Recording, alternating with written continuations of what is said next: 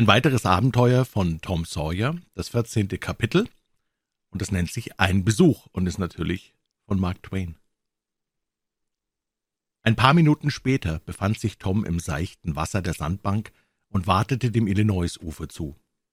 Noch reichte ihm das Wasser kaum bis zur Brust, als er schon die Hälfte des Weges zurückgelegt hatte. Jetzt aber erlaubte die Strömung kein weiteres Vordringen, und kühn begab er sich dran, die übrigen hundert Meter schwimmend zurückzulegen. Er ließ sich von der Strömung treiben, die ihn rascher beförderte, als er selber dachte. Doch gelang es ihm endlich, das Ufer zu erreichen und an einer niederen Stelle desselben zu landen. Er fühlte in seiner Tasche nach dem Rindenstück, fand es sicher an seinem Platz und schritt nun mit triefenden Kleidern waldeinwärts am Ufer entlang. Kurz vor zehn Uhr kam er an einen freien Platz, gerade dem heimatlichen Städtchen gegenüber, und sah die Fähre im Schatten der Bäume am hohen Ufer angekettet. Alles war still unter den funkelnden Steinen. Er kroch am Ufer hinab, mit vorsichtigen Blicken ausspähend, glitt ins Wasser und schwamm mit drei oder vier Stößen nach dem Boot, das an der Seite der Fähre befestigt war. Dort streckte er sich unter die Ruderbank und wartete atemlos.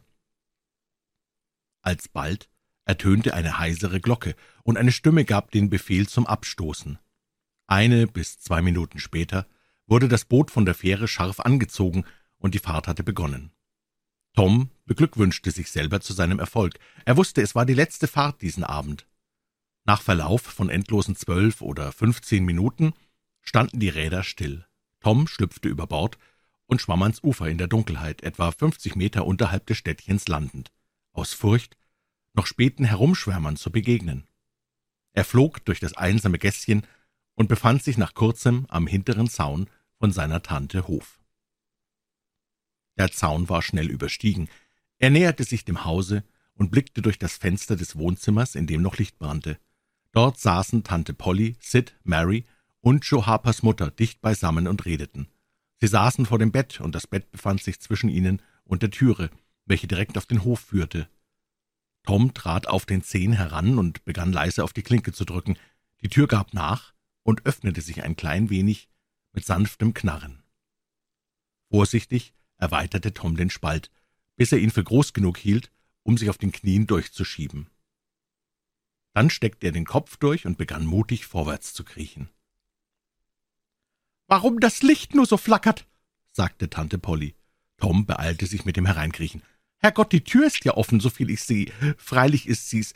Nehmen die Schrecknisse gar kein Ende? Geh, Sid, mach die Tür zu.« Gerade zur rechten Zeit verschwand Tom unter dem Bett. Da lag er, mäuschenstill, um nur erst zu Atem zu kommen, dann kroch er weiter vor, bis dahin, wo er fast seiner Tante Füße berühren konnte. »Ja, wie ich gesagt habe«, fuhr diese fort, »schlecht war er nicht, was man so schlecht heißt, nur immer voller Tollheiten, voller Unsinn und immer oben hinaus, wisst ihr? Ihm konnte man's aber so wenig übel nehmen wie einem Fohlen. Er dachte sich weiter nichts dabei, war, weiß Gott, der gutherzigste Junge, der lebte, und sie begann zu weinen. Grad so war mein Joe, immer voller Teufeleien und zu jedem tollen Streich aufgelegt, aber so selbstlos und gut dabei wie nur möglich, und der Himmel verzeih's mir, ich, ich, seine eigene Mutter, geh hin und hau ihn durch, weil ich, mein halt, er hat den alten Rahmen genommen, denk nicht dran, dass ich den doch selber fortgeschüttet habe, weil er sauer war. Und jetzt soll ich ihn nie wiedersehen in dieser Welt, den armen, misshandelten Jungen, nie, niemals wieder. Und Frau Harper schluchzte, als wolle ihr das Herz brechen.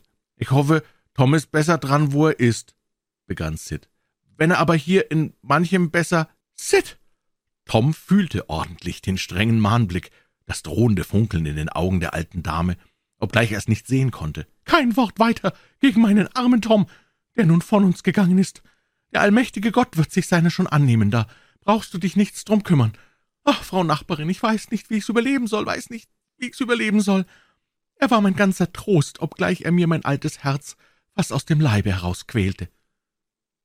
Der Herr hat's genommen, der Herr hat's gegeben.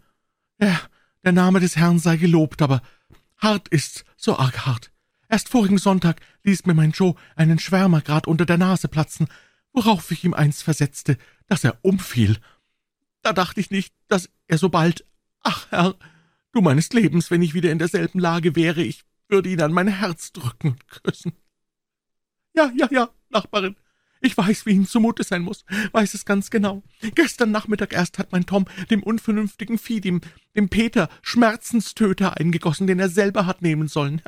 Na, ich denk, die Katze reißt's Haus ein, so tobt die herum, und, und ich, Gott verzeih mir, geb dem Jungen einen Klaps auf den Kopf mit meinem Fingerhut, armer Junge, armer, armer, toter Junge, er hat's überstanden jetzt. Und die letzten Worte, die ich von ihm gehört habe, waren, dass er mir vorwarf, diese Erinnerung aber war zu viel für die alte Dame, sie brach vollständig darunter zusammen. Tom schluchzte jetzt selber mehr aus Mitleid mit sich als aus irgendeinem anderen Grund. Er hörte, dass Mary weinte und von Zeit zu Zeit ein freundliches Wort über ihn dazwischen warf. Seine eigene Meinung von sich stieg um ein beträchtliches. Der Kummer seiner Tante rührte ihn aber doch sehr, und kaum konnte er der Versuchung widerstehen, hervorzubrechen aus seinem Hinterhalt und ihren Jammer in Freude zu verwandeln. Der theatralische Effekt, den solche Szene notwendig hervorrufen musste, reizte ihn gewaltig, doch er erwehrte sich dessen tapfer und blieb still. Er fuhr fort zu lauschen und merkte aus allerlei Bruchstücken der Reden, die er zusammensetzte, dass man zuerst geglaubt hatte, er und die Kameraden seien beim Schwimmen verunglückt. Dann wurde das kleine Floß vermisst. Verschiedene Jungen gaben nun an, dass die Vermissten gesagt hätten, die ganze Stadt solle bald was Neues erfahren. Die weisen Häupter der Gemeinde reimten sich nun Verschiedenes zusammen und waren schließlich daran einig, dass die Jungen auf dem Floß davongegangen und baldigst in der nächsten Stadt flussabwärts auftauchen dürften.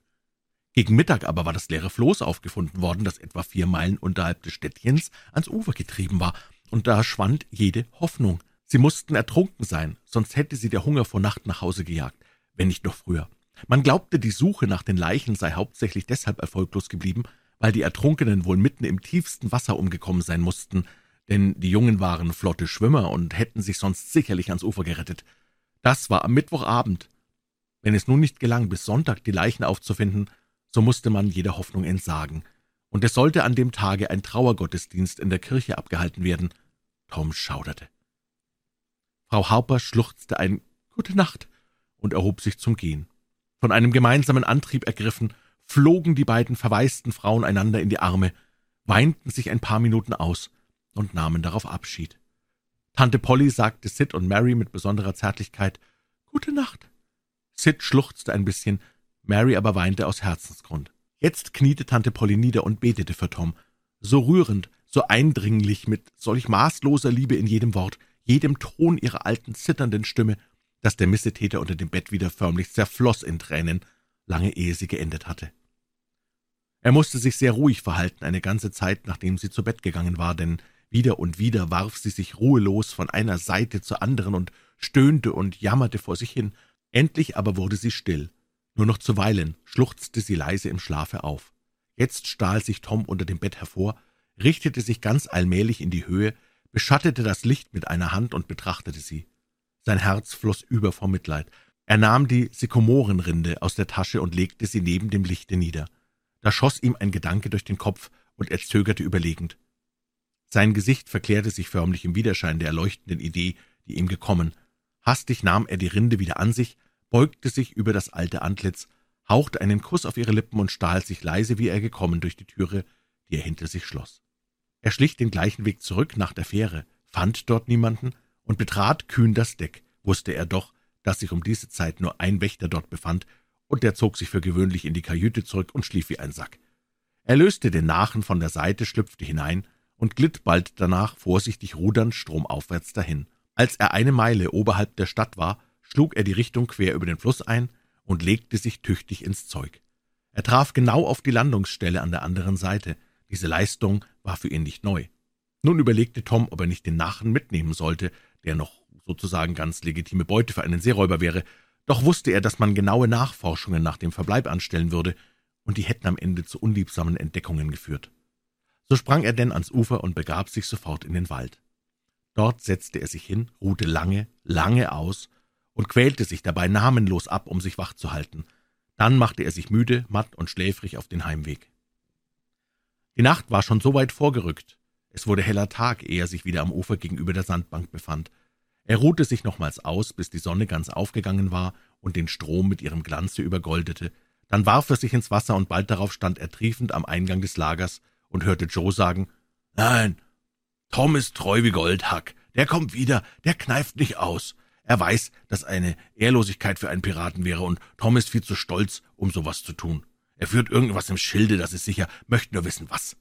Ja, aber die Sachen dort im Hut sind doch unser, nicht? Beinahe hackten noch nicht ganz.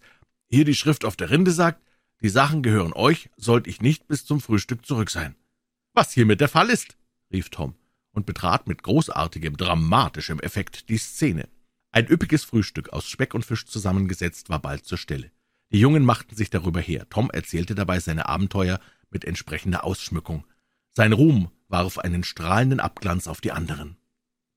Die Erzählung verwandelte sich alsbald in eitle, prahlerisch lärmende Heldenschar.